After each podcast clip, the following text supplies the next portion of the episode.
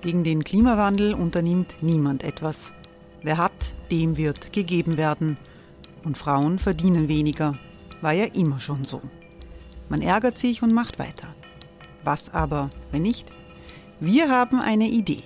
Die Falter Arena macht die Bühne frei für Menschen und Projekte, die das Land verändern. Mein Name ist Eva Konzett. Ich leite das Politikressort im Falter. Und am Sonntag, den 26. Mai, veranstalten wir im Wiener Stadtsaal die nächste Falter Arena. Mit dabei unter anderem der ehemalige Politiker und Neosänger Matthias Strolz, Theresa Imre von Markter, Sonja Jöchtel von Love Politics oder Kari Ochsner von Ochsner Wärmepumpen. Machen statt jammern. Wir schauen uns an, wie das funktionieren kann. Kommen auch Sie vorbei. Alle Informationen und Tickets finden Sie unter falter.at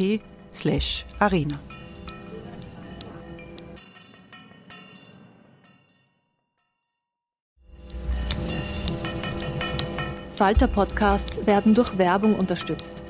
Das hilft bei der Finanzierung unseres journalistischen Angebots. Hey, I'm Ryan Reynolds. At Mint Mobile, we like to do the opposite of what Big Wireless does. They charge you a lot, we charge you a little. So naturally, when they announced they'd be raising their prices due to inflation, we decided to deflate our prices due to not hating you. That's right. We're cutting the price of Mint Unlimited from $30 a month to just $15 a month. Give it a try at mintmobile.com slash switch. $45 up front for three months plus taxes and fees. Promo rate for new customers for limited time. Unlimited more than 40 gigabytes per month. Slows. Full terms at mintmobile.com.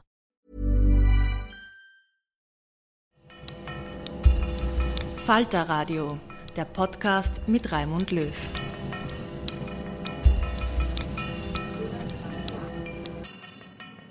Sehr herzlich willkommen, meine Damen und Herren, im Falterradio. Die russischen Streitkräfte haben die größten Teile des Donbass im Osten der Ukraine erobert. Die Fronten im Ukraine-Krieg, das ist der Titel dieser Sendung, droht ein Kollaps der ukrainischen Verteidiger. Wie erschöpft ist Russlands Armee? An der Schwarzmeerküste, da ist die Situation weniger klar als im Donbass. Im ukrainischen Parlament allerdings ist von Desertationen auf ukrainischer Seite die Rede, wie auch äh, die Ukrainer das über die russische Seite berichtet haben. Aber andererseits, die russischen Angreifer rücken nur extrem langsam vor, auch im Donbass. Wir versuchen in dieser Sendung fast fünf Monate nach dem von Präsident Putin begonnenen Krieg hinter die Schlagzeilen des Tages zu blicken und die militärische Lage zu verstehen. Unser Gesprächspartner im Falter Radio ist der oberste Militärstratege des österreichischen Bundesheeres, Philipp Eder. Guten Tag, Herr Brigadier. Grüß Gott. Philipp Eder ist Co-Autor eines aktuellen Buches mit dem Titel Die Ukraine im Krieg ist Frieden möglich, an dem auch Ihr Moderator einen Beitrag leisten durfte. Mit dabei ist London-Korrespondentin Tessa Schischkowitz. Hallo. Ja, schönen guten Tag. Tessa Schischkowitz war Moskau-Korrespondentin. Sie beobachtet genau, was die britischen Militärs so sagen und die werden auch darüber sprechen, ob der Sturz von Premierminister Boris Johnson Auswirkungen auf die britische Ukraine-Politik hat. Herr Eder, der russische Blitzkrieg gegen Kiew am Anfang, man kann sich kaum mehr daran erinnern, ist ja gescheitert. Kiew ist frei, die Verteidiger konnten die Hauptstadt ähm, äh, von äh, der, den Teilen, in denen die russischen Besatzer da, da waren, befreien. Aber im Donbass ist das gar nicht gelungen. Auch im Süden an der Schwarzmeerküste sind große Teile in russischer Hand. Wie schwer wiegen diese Rückschläge für die Ukrainer? Sie wiegen sicher sehr, sehr schwer. Äh, das sind jetzt 20 Prozent circa äh, des ukrainischen Territoriums in russischer Hand, also doch ein Fünftel der Ukraine. Und das ist natürlich schon etwas, was also für ein Land, äh, das sehr auf seine Souveränität pocht, sehr schwer zu schlucken. Wir lesen, dass im Donbass ganze große Truppenteile der Ukrainer von Vernichtung bedroht sind, weil die Russen versuchen, sie einzukesseln. Wie groß ist diese Gefahr? Ja, die, äh, die erste Einkesselungsmöglichkeit äh, ist jetzt einmal nicht gelungen. Da haben also die ukrainischen Streitkräfte unter Preisgabe von Boden, von Gelände, von zwei großen Städten äh, sich dem entzogen, weil es äh, die große Kriegskunst, um das so auszudrücken, der ukrainischen Streitkräfte derzeit ist, möglichst viel Zeit zu gewinnen, möglichst viel Raum, möglichst lange zu halten, ohne dabei aber zu sehr selbst zerschlagen zu werden und damit kampfunfähig zu sein. Wir zeichnen dieses Gespräch am Montag, den 11.07. am Nachmittag auf und heute und auch gestern kam die Meldung des äh, ukrainischen Verteidigungsministers, dass eine Großoffensive im Süden äh, bevorsteht. Cherson und, und Saporischia, zwei wichtige Zentren im Süden, sollen von den Ukrainern zurückerobert werden. Ist das anzunehmen, dass das möglich ist? Es ist äh, ein sehr interessanter Vorgang, dass also gerade jetzt äh, die ukrainische Führung äh, die ukrainischen Streitkräfte mit einer derartigen Operation beauftragt, wo ja die Masse der Kampfhandlungen im Osten im Donbass und nicht dort im Süden im Raum Cherson stattfinden. Die Expertenmeinung ist, dass, dass es derzeit eher dazu dient, um russische Streitkräfte im Süden zu binden damit es so von dort aus nicht weiter noch äh, die russischen Kräfte im Osten äh, verstärkt werden können. Der ukrainische Präsident hat auch angekündigt, dass jetzt mit Planungen begonnen wird, hier im Süden offensiv zu werden. Das heißt, er hat sich auch noch auf kein konkretes Datum festgelegt. Daher denke ich, äh, dass das natürlich in den Bereich der Informationsoperationen zu zählen ist. Äh, den Kampfwillen der ukrainischen Bevölkerung und der Streitkräfte auch irgendwie aufrechterhalten soll. Und natürlich bleibt das Ziel der äh, ukrainischen Führung, irgendwann einmal das jetzt besetzte Territorium wieder von den Russen zu befreien. Die ukrainische militärische Führung sagt, Ukrainer, die in diesen Gebieten sind, im Süden, Cherson und Saporischia, sollen fliehen. Sie fordern die eigenen Bürger auf zu fliehen, weil, weil sie sagen, das können so furchtbare Gefechte werden, dass äh, die Auswirkungen katastrophal sind. Wie ungewöhnlich ist das für eine Militärführung, zu sagen, die eigenen Leute, die eigenen Bürger aufzufordern, zu fliehen? Ja, es ist äh, in, im Laufe der Kriegsgeschichte natürlich auch immer wieder vorgekommen, dass also wenn, äh, wenn eigene Gebiete wieder zurückerobert werden sollten, dass dann natürlich äh, die eigene Bevölkerung, also in dem Fall jetzt die ukrainische Bevölkerung, äh, ganz schwer zwischen die Fronten zu geraten droht und daher man zu solchen Maßnahmen greift, auch um den, der russischen Armee die Möglichkeit zu nehmen, ukrainische Bürger so quasi als Schutzschilder zu verwenden gegen die ukrainischen Angriffe. Deshalb die britischen Militärs, auch britischen Geheimdienste äh, behaupten ja, dass sie sehr, sehr gut informiert sind immer. Welche Erwartungen hat man da, dass es im Süden zu einer wirklichen Offensive der Ukrainer kommen kann? Also soweit ich das jetzt verfolgt habe, deckt sich das ungefähr mit dem, was äh, der Brigadier Eder uns gerade auch gesagt hat. Äh, es ist aber auch so, dass die britischen Geheimdienste immer dann gerne etwas weitergeben an die Medien, wenn das sozusagen für die, für die Sichtweise der westlichen Unterstützer der Ukraine auch äh, gut ist. Also über unangenehme Details wird selten geleakt, über russische Schwächen zum Beispiel sehr gerne. Also das muss man immer einbeziehen bei der Beobachtung dieser Berichte. Wie groß ist denn wirklich die Rolle Großbritanniens die auf militärischer Ebene äh, im Ukraine-Krieg, Tessa? Ja, also die ist tatsächlich groß. Das äh, muss man Boris Johnson lassen. Er hat sich von Anfang an da voll äh, hineingeworfen, wohl auch aus innenpolitischen Gründen, aber auch, weil die, die Briten eine sehr klare, ein klares Verständnis von sich selbst als kriegsführende Nation haben und auch äh, da natürlich eine viel größere Möglichkeit haben, von ihrer äh, Verteidigungsindustrie her auch Waffen zu schicken, die es bereits gibt und die dann sozusagen auch die mh, hm, Industrie gewissermaßen ja äh, ankurbeln. Äh, in Zahlen ausgedrückt, wenn man sich das anschaut, haben ja die USA eine militärische Unterstützung in der Höhe von 4,6 Milliarden Dollar, also etwa 4,5 Milliarden Euro zugesagt und die EU 2 Milliarden Euro, also zusätzliche Hilfe der EU zu der militärischen Hilfe, die die Mitgliedstaaten einzeln festlegen. Äh, und Großbritannien allein, und das ist schon ein ganz beachtlicher Betrag hat er 2,3 Milliarden Pfund, also 2,7 Milliarden Euro alleine zugesagt. Also da kann man sagen, dass äh, das unterscheidet sich schon ein bisschen von ein paar ähm, Soldatenhelmen, die von anderen Ländern geschickt werden. Herr Brigadier, wie signifikant ist diese britische Unterstützung militärisch? In den letzten Tagen war zu lesen, tausende ukrainische Soldaten werden in Großbritannien ausgebildet. Also nicht ein paar hundert, sondern tausende, was ja nach einer ungewöhnlich großen Operation klingt. Ja, ich glaube, jede Unterstützung der Ukraine, egal von wem, ist derzeit lebensnotwendig für diesen Abwehrkampf der ukrainischen Streitkräfte. Und natürlich äh, spielen da die, die Briten, äh, wie gerade erwähnt, eine, eine wirklich große Rolle.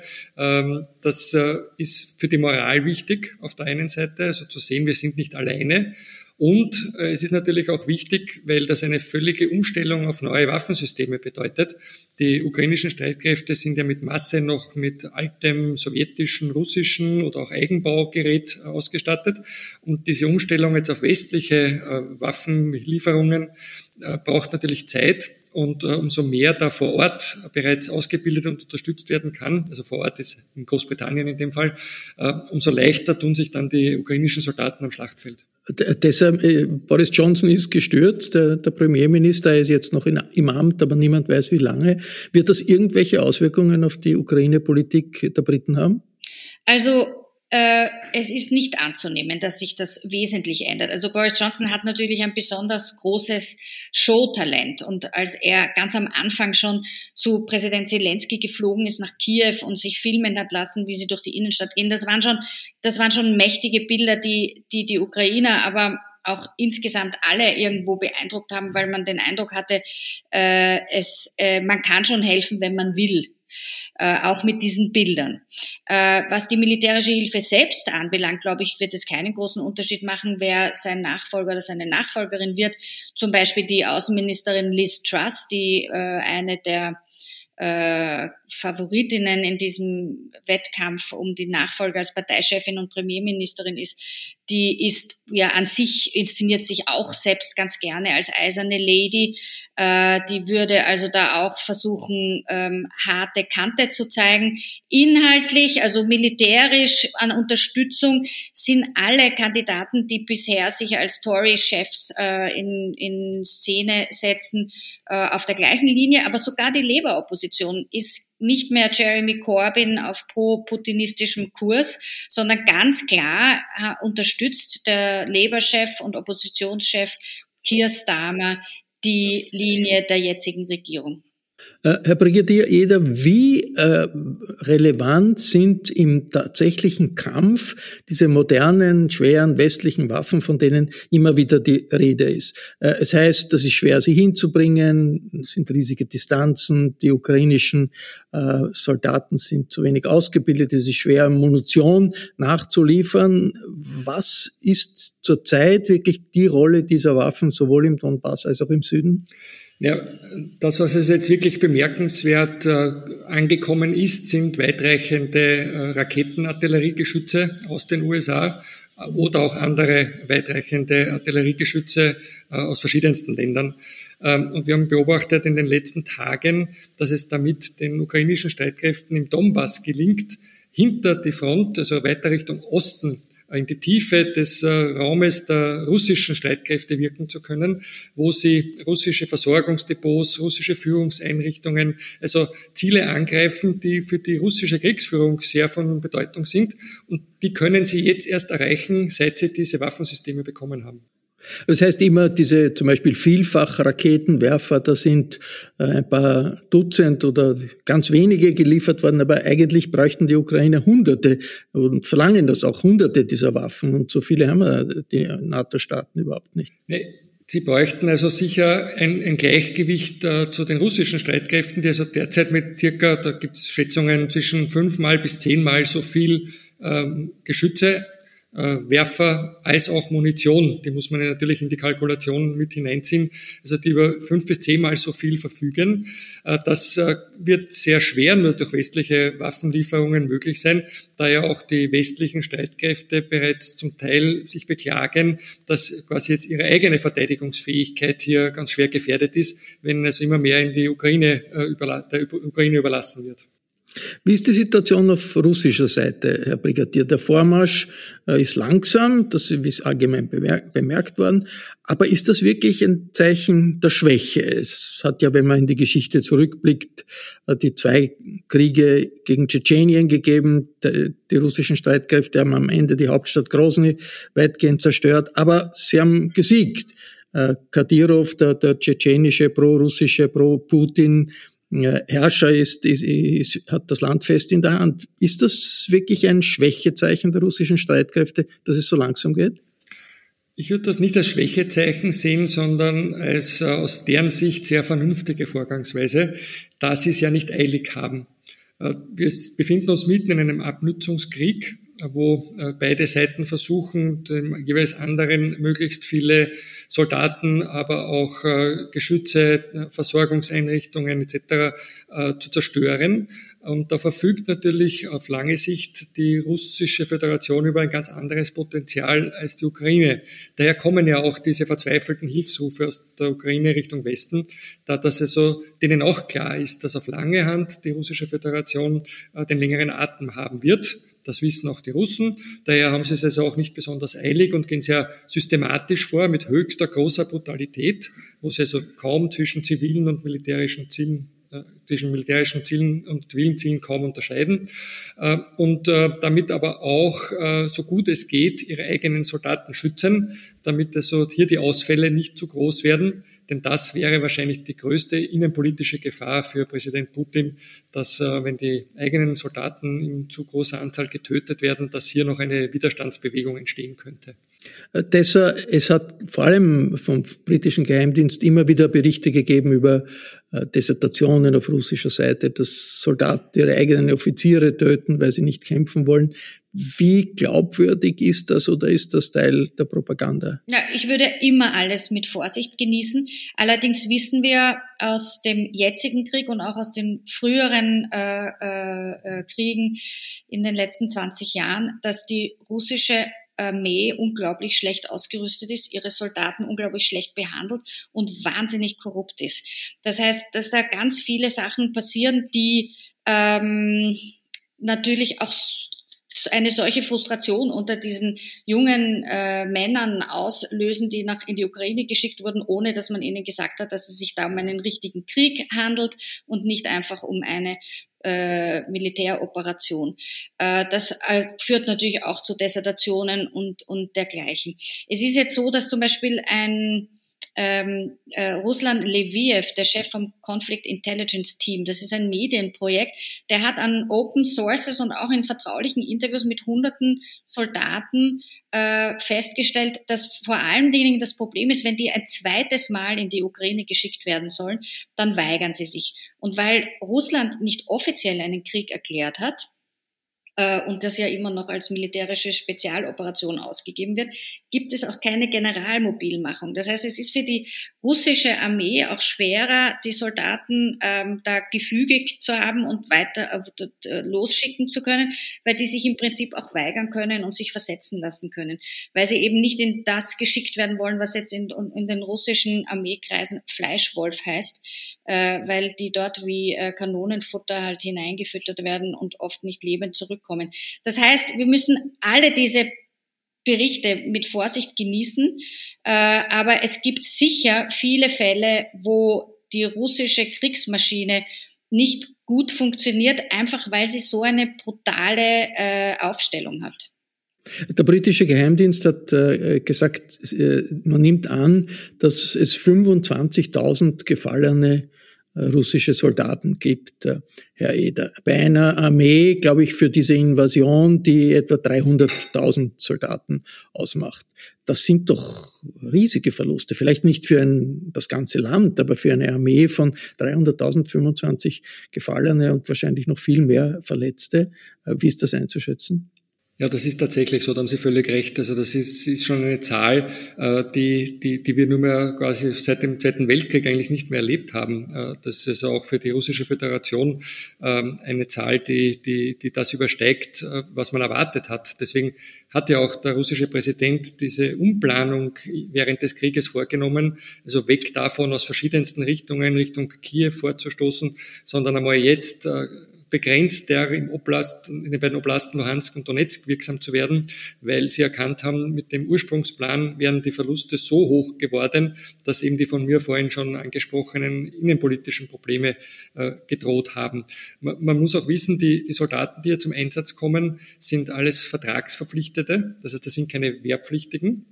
Und diese Vertragsverpflichteten äh, haben natürlich äh, jetzt einmal ihre Pflicht getan, so wie es gerade genannt wurde, aber sie wieder in, den, in das Gefecht zu schicken und, und, ihnen wieder das Gefühl zu geben, sie kommen also da nicht mehr lebend raus, führt natürlich äh, zu entsprechenden Problemen äh, bei der Moral der Soldaten. Wobei man auf der anderen Seite sagen muss, ähm, es gibt auch Berichte schon von ukrainischer Seite, wo also gerade aus dem Donbass Ähnliches gesagt wurde, wo es auch auf der ukrainischen Seite entsprechendes äh, Dissertationen gab von Soldaten. Ja, zwei, und auch 200 Tote am Tag, glaube ich, auf, auf ukrainischer Seite. Genau so ist es. Also die Verluste sind auf beiden Seiten enorm. Äh, die, dieser, dieser, dieser Rückzug der, der ukrainischen Seite den ich eingangs erwähnt habe, äh, die, die sie also quasi diese beiden Städte im Osten äh, preisgegeben haben, ist sicher auch dem geschuldet, dass man eben äh, so viele Verluste hatte und Gefahr läuft, dass also erstens die Moral der Truppe darunter natürlich extrem leidet, der, der, die Zustimmung der Bevölkerung immer mehr schwindet und natürlich es immer schwerer wird, entsprechend Soldaten zu rekrutieren. Deshalb, was sagt eigentlich, sagen die Briten zur, zur Moral in der Ukraine?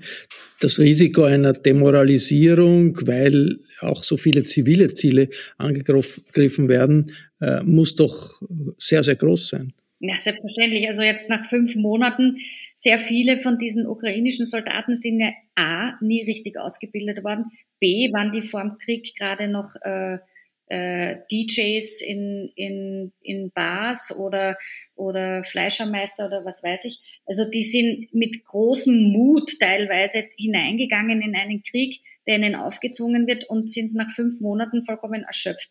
Die, die britischen Geheimdienste wie auch die amerikanischen ähm, plaudern auch da nicht so gerne aus dem Nähkästchen, wie wenn es um die russischen Deserteure geht, wie bereits vorhin gesagt passt das nicht so gut ins Konzept.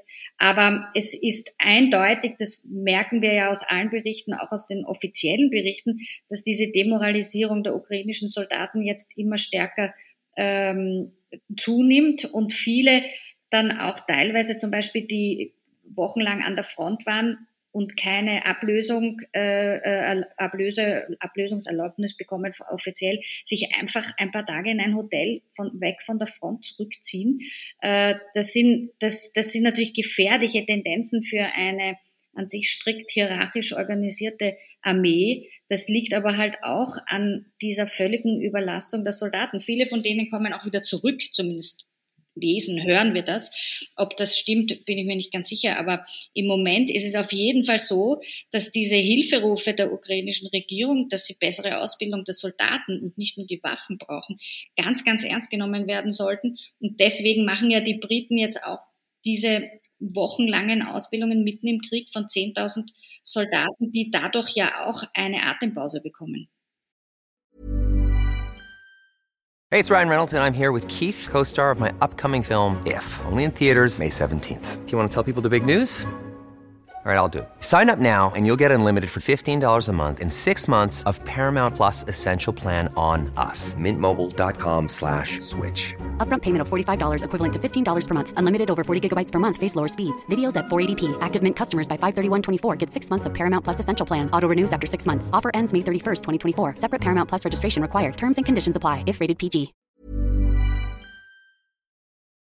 Herr Brigadier, kommen wir zu den äh, zivilen Zielen der russischen Angriffe. Das ist ein Phänomen, das in Kriegen immer wieder vorkommt. Das äh, läuft dann unter Collateral Damage. Also man sagt, die Militärs wollten eigentlich was ganz anderes treffen. Aber in dem Fall ist es doch auffallend. Eine Shopping Mall bei Odessa, eine Shopping Mall auch äh, in, in einer Stadt im Donbass.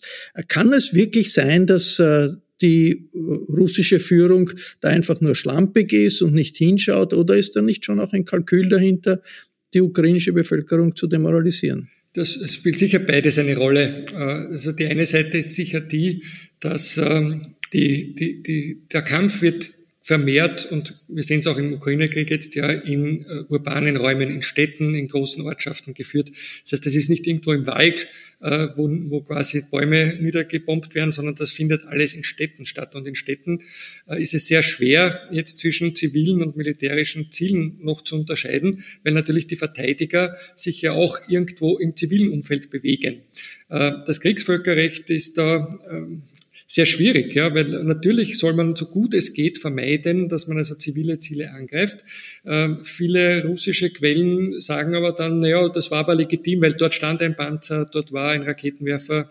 Äh, was man aber beobachten kann, ist, dass im Gegensatz jetzt zu zum Beispiel den Amerikanern oder Briten oder westlichen Armeen äh, im Irak oder in Afghanistan die russische Führung überhaupt keine Reue zeigt oder auch überhaupt kein, kein Bemühen zeigt, das in irgendeiner Form einzudämmen. Ähm, bei westlichen Armeen ist es dann doch so, da gibt es Untersuchungen, da wird festgestellt, war das wirklich notwendig. Ähm, äh, es gibt Ausgleichszahlungen für Opfer. Äh, das macht jetzt wahrscheinlich alles auch nicht gut von diesen Kollateralschäden, aber man erkennt eine andere Betroffenheit. Und diese Betroffenheit erkennen wir bei den russischen Streitkräften, aber auch bei der russischen politischen Führung überhaupt nicht. Das wird in Kauf genommen. Äh, man bombt diese Städte nieder, weil dann sind sie natürlich auch leichter zu erobern. Wenn also der Verteidiger nichts mehr hat, keinen Keller hat, keinen Bunker mehr hat, in dem er sich verschanzen kann, äh, dann, dann ist sein Vorteil im, im Ortskampf äh, irgendwo weg. Und daher wird mit dieser Brutalität einfach vorgegangen. Jetzt hat es vor Wochen zum Beispiel den Angriff auf das Theater von Mariupol gegeben, die südukrainische Stadt, die in der Zwischenzeit erobert wurde von den Russen. Da haben alle gewusst, es sind hunderte Flüchtlinge, Familien, Kinder dort. Aber da muss doch irgendjemand den Befehl gegeben haben, ja, wir bombardieren das, machen das dem Erdboden gleich, obwohl wir wissen, dass dort hunderte Flüchtlinge Schutz gesucht haben. Das ist möglich. Es ist aber auch durchaus denkbar, dass also die Präzisionswirkung der russischen Waffen ähm, auch in diesem Fall nicht so funktioniert, wie wir das von westlichen Waffen äh, gewohnt sind. Es soll jetzt auch keine Entschuldigung sein. Es kann durchaus sein, dass ganz bewusst diese, dieses Theater bombardiert wurde. Aber man darf nicht außer Acht lassen, dass also die Technologie, die wir jetzt hier im Einsatz sehen auf, auf russischer Seite, äh, nicht dem westlichen Standard entspricht, den wir gewohnt sind. Und dass es also hier schon durchaus sein kann, dass also Ziele getroffen werden, äh, die man gar nicht hätte treffen wollen. Ähm, aber wie vorhin schon erwähnt, es ist ihnen dann auch egal. Äh, dann war das eben zwar nicht das militärische Ziel, das getroffen wurde, äh, es war ein ziviles Ziel, das hat also entsprechend Terror verursacht und ist damit auch im, im Kalkül der russischen Angreifer also durchaus etwas, äh, was man erreichen will. Es hat ja in den verschiedenen Phasen des Krieges immer wieder die Frage gegeben, könnte es zum Einsatz von Atomwaffen von russischer Seite kommen oder nicht. Lassen wir das mal beiseite. Es gibt Atomkraftwerke in, im Kriegsgebiet. Das größte Atomkraftwerk Europas, Saporischia, äh, ist umkämpft gewesen und ist jetzt offenbar in der Hand äh, der russischen Besatzer, die von dort, man sieht das in Bildern, äh, schießen, also mit großer Menge schießen auf die, auf die Ukraine und die internationale Atomenergiebehörde in Wien hat große Sorgen. Deshalb in Großbritannien die Gefahr, dass Atomkraftwerke in die Schusszone kommen, die sich daraus ergibt, äh, die äh, riesige Ausmaße haben könnte. Ist das ein Thema in Großbritannien? Ja, es ist ungefähr so viel Thema wie überall und es ist, würde ich sagen, noch die Entrüstung darüber, dass äh, Russland und äh, Wladimir Putin die Welt in die Lage bringt, dass äh, man überhaupt diese Gefahr diskutieren muss, nämlich nicht nur eine generelle Gefahr der Atomwaffen und Atomkraftwerke, aber jetzt eben auch, dass das sozusagen eine reale Möglichkeit ist, dass auch einfach was schief geht, dass da russische Soldaten herumballern und dann schießt irgendjemand zurück und das ganze Ding geht in die Luft. Das ist so unfassbar zynisch, dass also auch in der britischen Öffentlichkeit da praktisch ein allgemeiner Konsens darüber besteht, dass man das dem russischen Präsidenten sicher nie verzeihen wird. Äh, Herr Brigadier, wenn ich Sie richtig äh, verstanden habe, dann ist Ihre Analyse der Situation im Donbass, auch im Süden, dass die ukrainische Seite doch gute Chancen hat zu halten, die Front zu halten und zu verhindern, dass es einen Durchbruch gibt, etwa an den Fluss Dnieper oder auch in Richtung äh, Kiew oder, oder Odessa. Ist das richtig so? Also im, im, Osten ist es so, dass äh, die, die russischen Streitkräfte ihren, ihren sehr langsamen Vorstoß äh, nach Westen weiter fortsetzen. Die nächsten Angriffsziele im äh, Oblast Donetsk sind die großen Städte Slowansk und Kramatorsk. Äh, ich gehe davon aus, dass die als nächstes eingenommen werden. Äh, wir beobachten auch, dass äh, die Angriffe mit Artillerie und anderen Geschützen auf Kharkiv sich auch wieder verstärkt haben. Das heißt also, dieses Gebiet von Neurussland, das sich also von Kharkiv über diese beiden Oblasten äh, weiter Richtung Süden äh, zieht bis eigentlich Odessa, äh, ist aus unserer Sicht schon immer noch das erste und wichtigste nächste Ziel nach den beiden Oblasten, äh, das die russische Föderation einnehmen will. Ich glaube auch, dass die äh, Situation so ist, dass es für die ukrainischen Verteidiger nur sehr, sehr schwer sein wird, äh, hier halten zu können. Äh, und dann wird man weitersehen. Die Kriegsführung ist ja nichts Lineares. Also jeder, beide Parteien werden versuchen, sobald sie irgendwo eine Schwäche des Gegners entdecken, hier diese entsprechend sofort auszunützen. Ähm, derzeit ist es aber so, dass beide Seiten schon relativ erschöpft sind. Ähm, und daher jetzt würde ich mal sagen, die, diese beiden Oblasten als nächstes Ziel genommen werden äh, und äh, man dann weitersehen wird. Die Initiative, und das ist das ganz Wesentliche in der Kriegsführung, liegt aber immer noch auf der russischen Seite.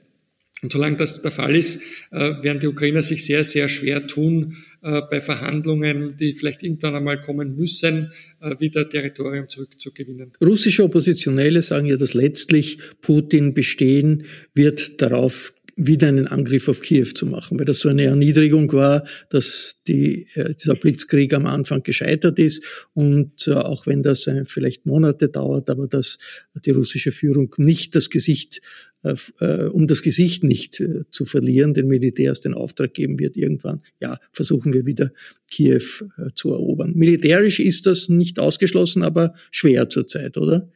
Es ist, es ist zurzeit sehr schwer. In diesem Abnützungskrieg, in dem sich jetzt beide Seiten äh, befinden, äh, wird natürlich dann die Frage sein, wem geht es erst dass die Luft die Energie aus? Und äh, da ist natürlich eher damit zu rechnen, dass das auf Seiten der Ukraine ist. Daher ja auch diese Aufrufe, dass der Westen unbedingt unterstützen muss.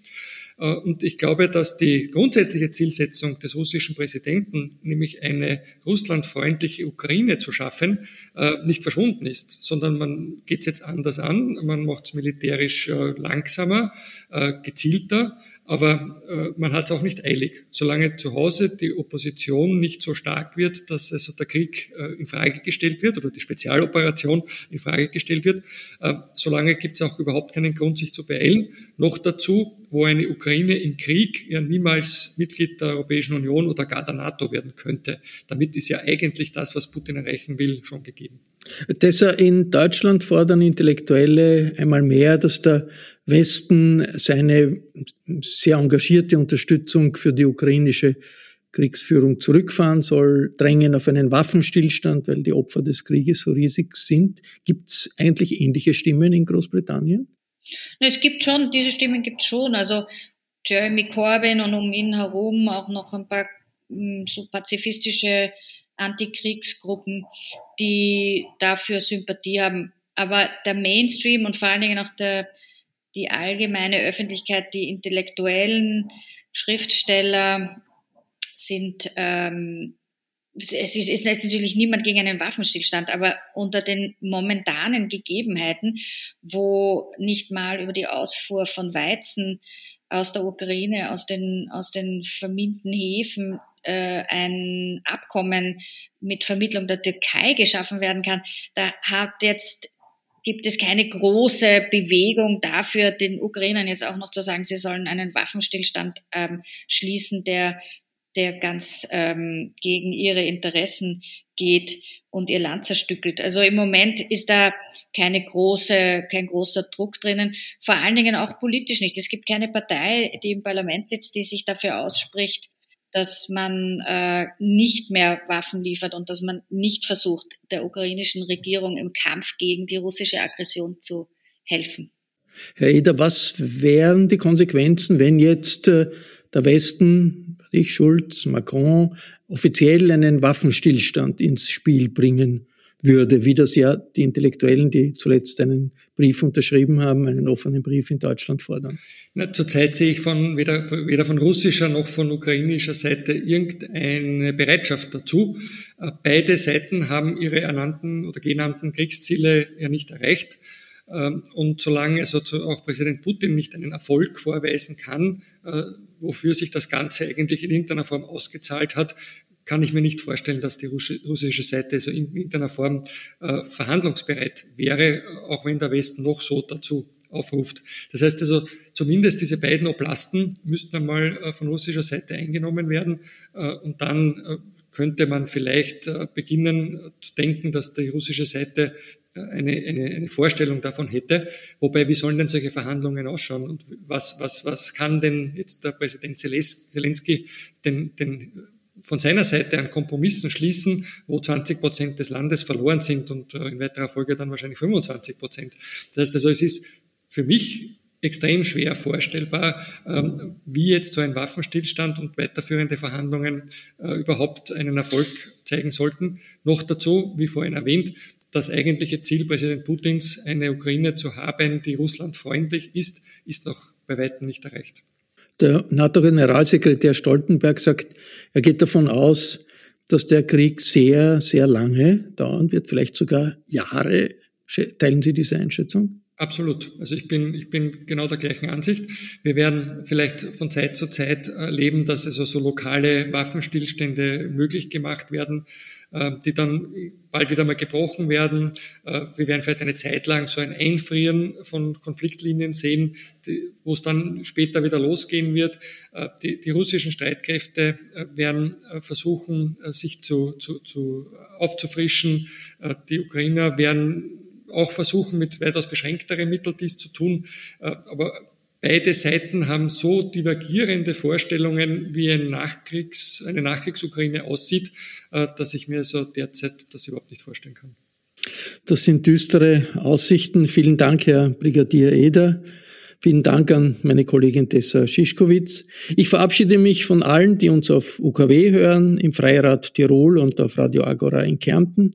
Berichte und Analysen zum Ukraine-Krieg gibt es jede Woche im Falter. Alle Informationen über Abonnements oder Probeabos finden Sie im Internet unter der Adresse abo.falter.at. Ursula Winterauer hat die Signation gestaltet, Philipp Dietrich und Miriam Hübel betreuen die Audiotechnik im Falter. Ich verabschiede mich bis zur nächsten Folge.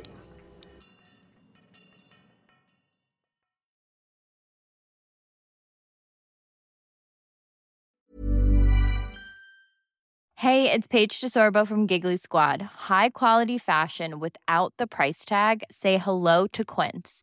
I'm snagging high-end essentials like cozy cashmere sweaters, sleek leather jackets, fine jewelry, and so much more. With Quince being 50 to 80% less than similar brands. And they partner with factories that prioritize safe, ethical, and responsible manufacturing. I love that. Luxury quality within reach. Go to quince.com slash style to get free shipping and 365 day returns on your next order. Quince.com slash style.